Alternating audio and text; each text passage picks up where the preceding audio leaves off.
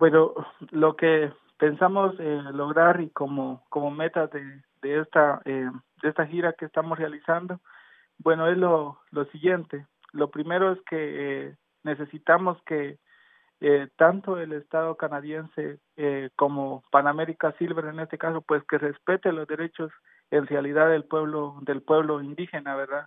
Y que eh, prácticamente si llegamos a un proceso de consulta y se realiza la consulta hacia el pueblo Xinca, pues que la decisión que, que tome el pueblo pues sea aceptada por Panamérica Silver. Y si el pueblo dice que no, que sabemos que es 100% seguro de que el pueblo va a decir no, pues que se respete esa decisión y que inmediatamente pues abandone nuestro territorio abandone nuestro territorio Panamérica Silver, ¿verdad?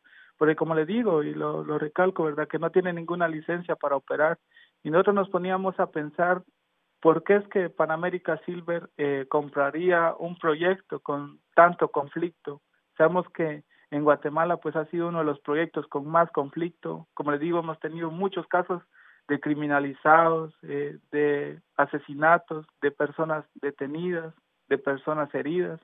Y yo creo de que no es justo para nuestros pueblos, ¿verdad? La forma en que nos están llegando a saquear directamente, ¿verdad?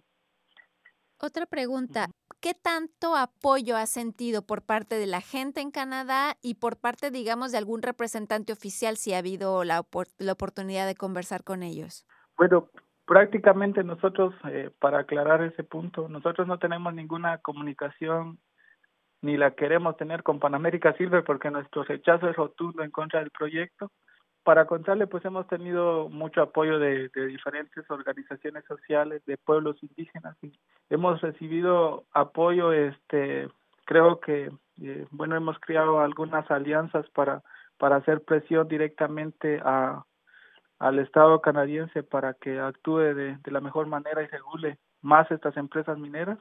Eh, también este pues eh, con pueblos indígenas se ha estado eh, hablando de que es la misma situación la que ellos sufren acá, ¿verdad? El despojo de sus tierras, eh, la forma en que estos proyectos llegan, eh, la forma en que no ven la, la consulta como eh, un, un sí o un no, sino que lo ven como un trámite mero administrativo, ¿verdad? Y yo creo que eso debe de cambiar, ¿verdad? Porque no es un trámite mero administrativo cuando se están violando tantos derechos y cuando se está despojando de sus tierras directamente a los pueblos indígenas.